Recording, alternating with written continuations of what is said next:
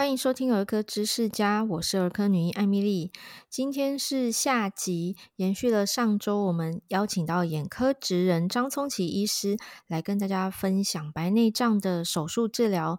我们提到了白内障的成因，还有包含人工水晶体置换这个创始的发明哦，他的演进的历史故事。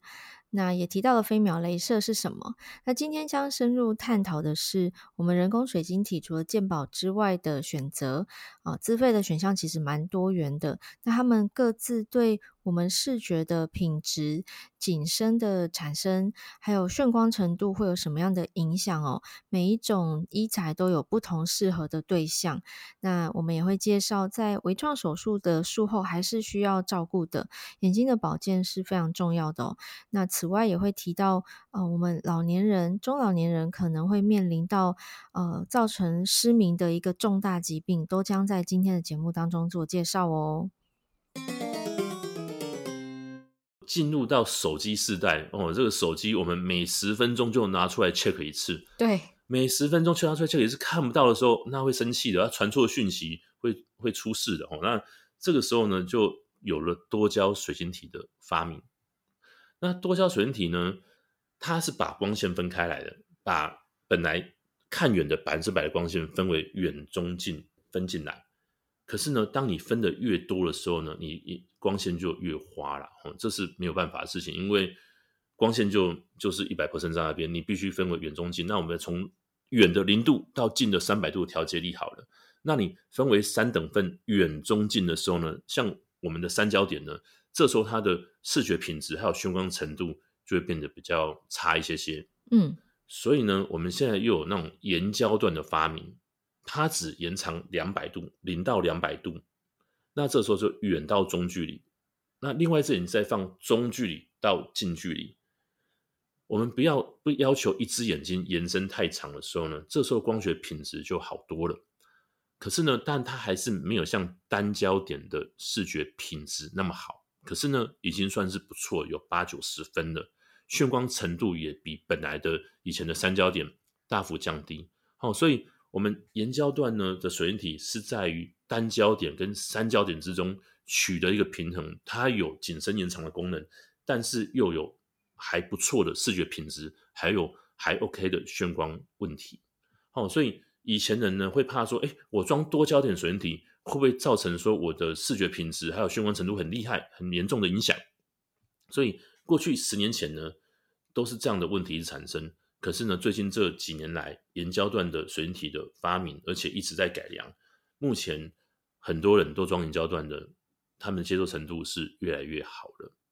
那包含说我自己，我现在这里，因为大家都是手机时代，而且来我这边开刀族群可能会比较偏年轻一点，因为主科大家都高度近视，比较早白内障，大概有六七成的患者都是装延焦段的人，他们的反应回馈是都还是不错的，也是很方便的。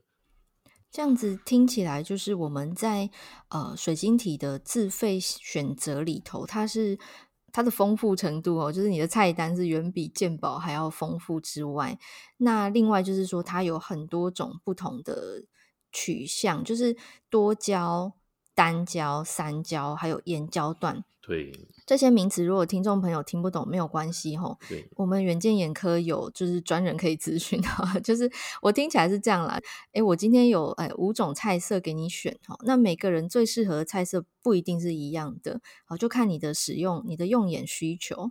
那刚刚张医师有提到景深啊、视觉品质，还有眩光程度。诶，景深我觉得蛮好理解，因为大家用手机拍照就会用那个人像模式，有没有？对。然后你景深调近调远，你就知道说啊，你在看你的这个拍摄重点是什么？眼睛眼睛的视力也是差不多这样子。对。然后视觉品质可能指的是呃夜间看得清不清楚，或者是远近看得清不清楚，是这个意思吗？对啊，还有就是说它的锐利度，像我们刚刚说三焦点，它是把远、中、近的影像一起。一起弄进来，嗯，那这时候我们的影像的边边的边角就会模糊化，嗯，甚至会有三条线在那边，嗯，你会觉得，哎，看起来怎么看这个影像就没有办法到很锐利。那这时候我们大脑会一直想要看到一个锐利的影像，如果一直看不到的时候呢，有些人是没办法适应的，会一直很生气，又觉得一直看不清楚，一直眨眼睛，一直很受不了。哦，那当我们是用延焦段的时候，是两个影像，听起来这样等于是说三焦段。三焦的水晶体，它可能会让某些人他的视觉品质是看不清楚，然后大脑判读说看不清楚，他就会想要办想尽办法要看清楚，哎，结果还是看不清楚，这就适应不良，是这样的意思吗？对对对，没错没错。所以像我自己以前在国外的医学会，我有带过那个模拟器，嗯，哦，就是模拟三焦点、模拟眼焦段这些，然后，嗯，我后来发现说三焦点的影像，其实我自己本身是完全没有办法接受啦，嗯，那。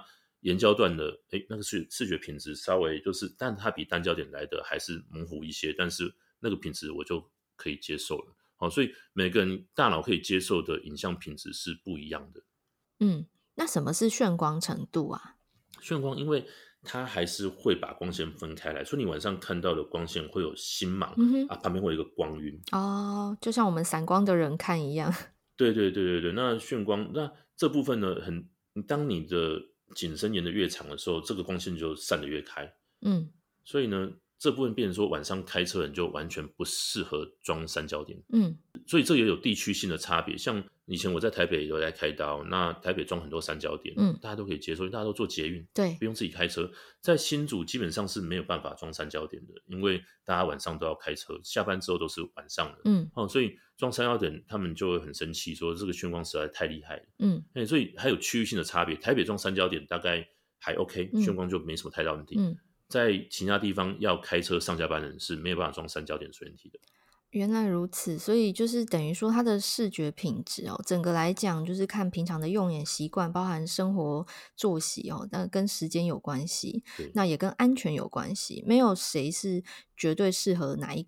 呃，就是说没有哪一个是特别优于其他项目，就是看每个人的，比如说空军跟我们这种近距离工作者，哎，他可能需求就完全不一样了。对对对，没错没错。那比如说一个卡车司机，他来跟我说他要他要开白障，我一定帮他装单焦点的。嗯，啊，因为他的工作就是就是要晚上要看得很清楚，那我们就不会帮他装眼焦段或者是三焦点的人。那一个。贵妇，他说：“我都出入都有司机在，哎呦，我都根本不用自己开车，我只要让我看到牌子上面写多少钱，不要付错钱就好了。那当然可以帮他装三焦点的。哎，那如果取中间值要装延焦段的，这些每个人的生活习惯都还有工作需求都不一样，嗯、啊，所以我们都要跟医师详细讨论。对，这个是很重要的一个，就是为什么要找。”专门做这一项手术的医师来执行哦，这也是为什么欧医师在开头介绍张医师是医师指定的手术医师，因为他就是这方面的翘楚。那呃，话话题拉回来，这个手术之后，因为他毕竟现在已经变微创手术了，那他的照顾上是，比如说要点药水吗？还是有什么注意事项不能干嘛？比如说我上次植发手术完不能运动这样子。嗯，对，那已经是微创手术。其实他刚开完刀的时候，其实眼睛不太需要包了哈。不过因为我被包了好几年之后，我最近要把它包，就是还是把病人眼睛再包起来好。因为病人他们都说，可是你不把我包起来，我都不知道我自己要怎么照顾。但是啊，好了，包一天好，包一天好，隔天再拆开好了。好可爱。对，那隔天开始拆开之后，就开始点药水，然后就一天点四次药水，那就点两三礼拜。而且就结束了。嗯，那一个礼拜不要碰水，因为眼睛的伤口还没，就是说不要跑进去生水这样子。然后手脏也不要碰眼睛。那其实很好照顾，其实一个礼拜不要碰水，不要让脏的东西跑眼睛去。那视力恢复呢？其实隔天是恢复八九成的啦。哇哦，隔天去就可以回去上班了。就甚至有些人是回去上班完才跑来下午回来门诊的，这些嘿，这些都是有的哈。所以其实甚至最夸张的是，我遇到一个。那个外科医师啊，那是就是以前我在医院，在马街医院那时候，嗯，他早上第一台刀，然后就自己都跳上床了，八点半自己跳上床，他们等我，九点才到，我说，哎、欸，你怎么早来干嘛？嗯，那他就是跳上要开刀，然后看到说，那礼拜三晚上就自己看夜诊的啊，我想，哎、欸，医生真是不能休息，你知道，每个来开刀的医生，隔天如果排满刀，或下礼拜排满大刀，我说 一定要停一个礼拜的刀，没有人再理我，他医生就工作狂。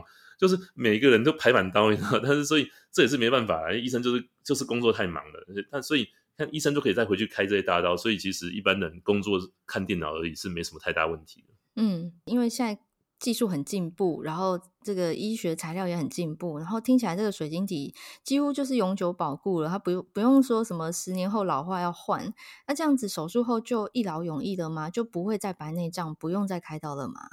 对，那我们还有听外听到另外一个名词叫二次白内障。嗯，啊，二次白内障是什么东西？不是它又在全部又又在长回来，没有这样。但但是呢，因为我们的囊袋呢里面还是有一些细胞存在的，有些时候那些细胞还会自己在再生，会沿着囊袋的后面呢再长出一层出来。啊，那这时候就变囊袋就变得很浑浊。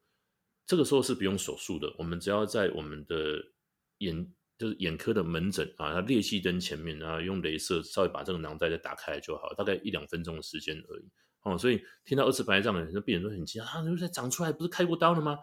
其实不用担心，那只是用镭射再把它切割开而已。啊，你说有没有这么怕预防？哦，其实这也是没什么办法预防的事情啊。会长的就是会长，越年轻的越会长，啊，长出来也没什么，就是用镭射亚克镭射把它打一个小洞，让光线可以穿透过去就好，就不用再次手术的。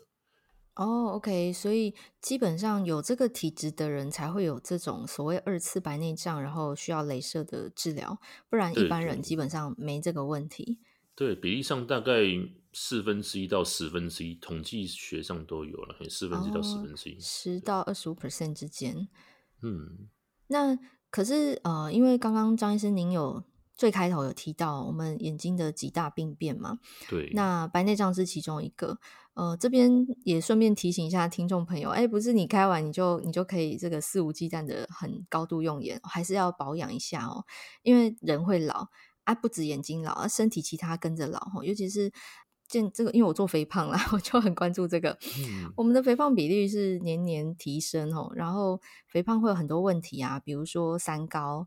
那三高对眼睛也是伤害，尤其是糖尿病会对视网膜产生很大的伤害哦，一样是有可能会失明，对不对？对，没错，糖尿病其实是台湾一个很严重的疾病啊，台台湾人糖尿病的比例非常高哦。那眼科呢，其实基本上有非常非常多的糖尿病患者，越年轻的影响越大。那但是年轻人就是越不怕啦，哦，年轻人是不怕死，但是我又我就要恐吓他们，糖尿病。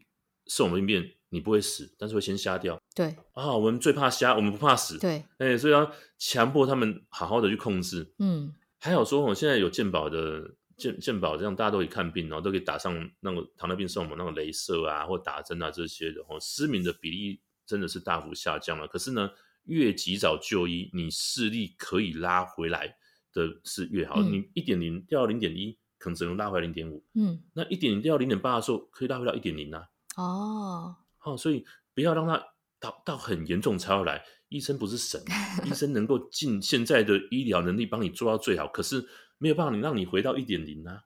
哦，你把自己搞得很糟的时候，是回不到一点零，所以最好是每年都要定期健康检查。即使是你二次白内障，就是你白内障手术之后呢，你还是有可能有其他像脑性环部病变、糖尿病、青光眼问题，这些可能会让你视力越来越差的，最好是一年检查一次。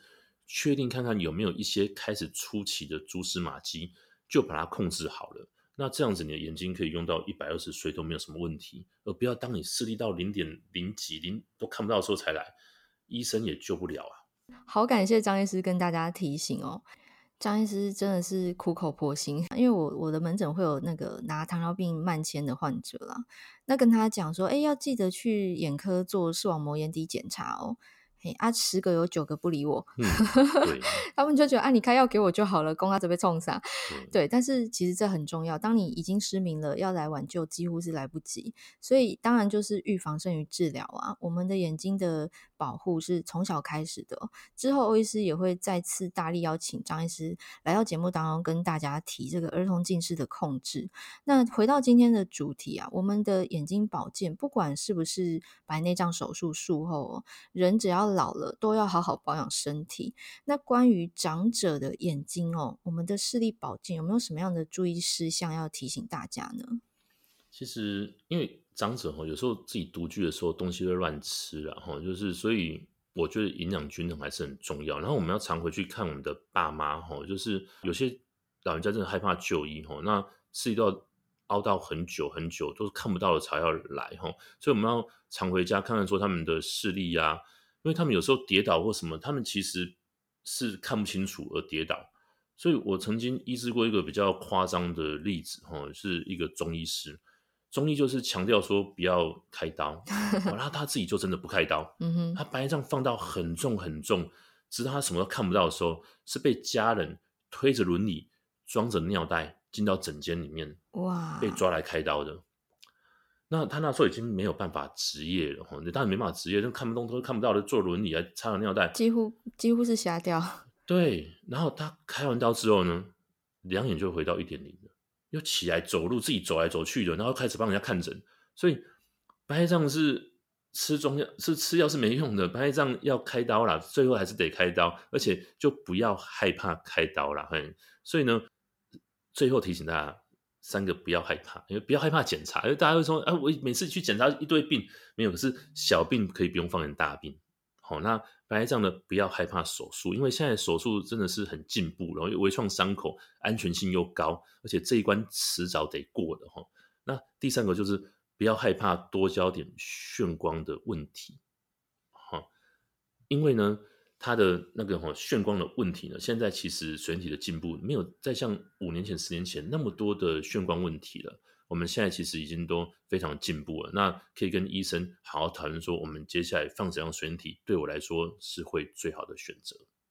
太感谢张医师对大家很温暖的提醒哦，就是多关心自己的爸妈。欧医师最近也是因为家人生病很有感这一句话。因为老人家总是会觉得啊，小朋友、年轻人哦，这个努力打拼，我不要打扰他，我不要麻烦他哦，他害怕给晚辈呃，就是添麻烦。但是就像张医师讲的哦，你越害怕检查，然后拖得越久，那。更严重才要处理的时候，诶，反而这个处理可能是你更害怕的事情。那白内障这个眼睛的老化，它是你只要活得够久，你一定会遇得到。所以呢，它的治疗是我们会需要去了解的。因为当你了解它到底是怎么一回事，你的这个未知的恐惧相对就会减少。所以今天我们花了一集节目的时间跟大家分享什么是白内障。那它的治疗呢，是需要手术的。那手术的项目。有很多自费的医材，到底是优点在哪边？好，那怎么样的医材适合怎么样的人，需要跟专科医师讨论哦。那手术的技术也好，呃，材料科技都非常的进步，所以大家不要因为害怕而呃拖延这个检查也好，治疗的时间哦。那现在因为三 C 的普及啊，那大家也 这个用眼习惯已经就是，就像我们刚。节目前聊的这个儿童近视的议题，哎，我们都长时间近距离的在使用荧幕，那对我们视力的影响是非常大的哦。提醒大家，我们的眼睛也需要定期的健康检查哦，就像你年度体检或者是公司安排的两年、三年一次的体检，眼睛呢需要一年一次的检查哦。那关于这个眼睛的健康检查，我们远见眼科也有专门的服务哦。那最后来一点工商服务时间，想要邀请张医师跟大家介绍我们远见眼科。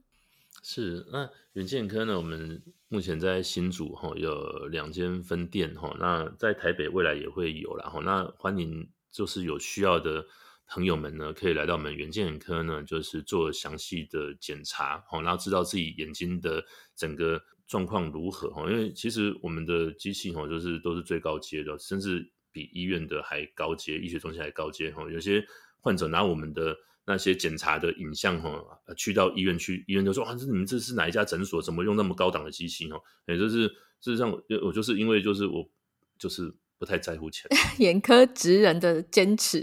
对对对，就是可是这可能赚不回来。可是我就是觉得啊，我就是想要用最好的东西啊。那所以我们患者拿到那个影像出去外面给其他。医医院看都是不不怕丢脸的，那是最精细的检查哈。那所以欢迎大家可以来到我们诊所做这些检查，因为机器放着就放着，它还会旧掉，我们赶快把它用用旧，我们然后买新的。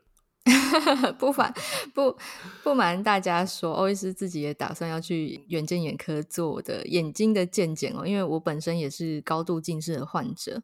那跟张医师聊过之后，我我就跟他说，我一定要做儿童近视这一期，因为我就是那个没有。没有好好的 控制度数，以至于我现在是高度近视哦。以后要面对比较高的风险，就是呃，不管是青光眼啊、视网膜病变等等哈，就是导致可能失明风险的这些疾病，都是高度近视族群的一个隐患哦。是，所以最后利用一点点时间跟大家分享，哎，我们还有下一集哦。那哎，什么时候录就我我会再跟张 医师约。是是。那今天非常感谢张医师来到节目当中，跟大家深入浅出的从历史开始说起哦，让大家认识了白内障以及它的手术治疗的演进啊、其实人体啊，难免就是随着呃岁月的流逝哦，会有一些功能上、机能上的衰退。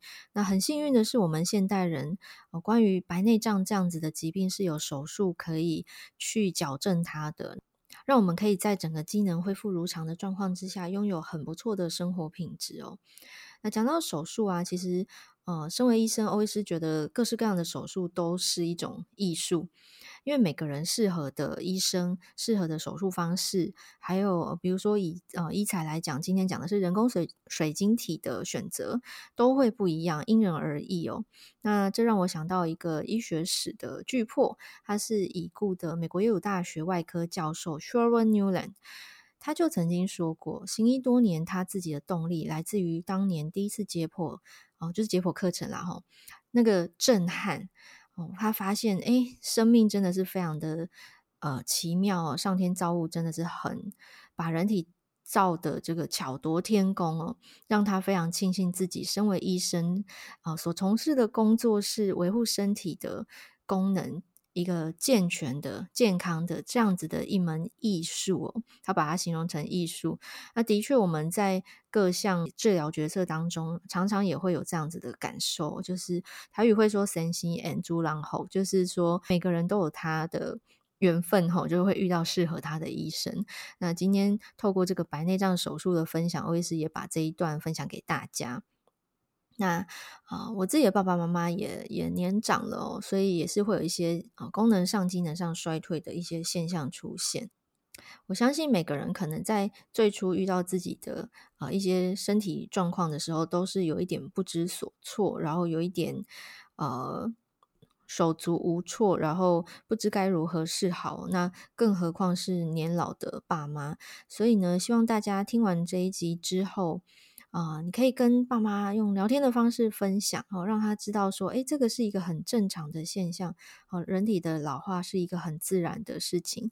那我们不需要害怕，我们好好的了解它是怎么一回事。啊、关于手术呢，每个人都会怕啦，我是医生，我也怕打针嘛，所以没有关系，我们一起来认识这个是什么样的一件事情哈、哦。也许他在有了比较清晰的。呃，认知之后，他反而这个恐惧是可以下降的。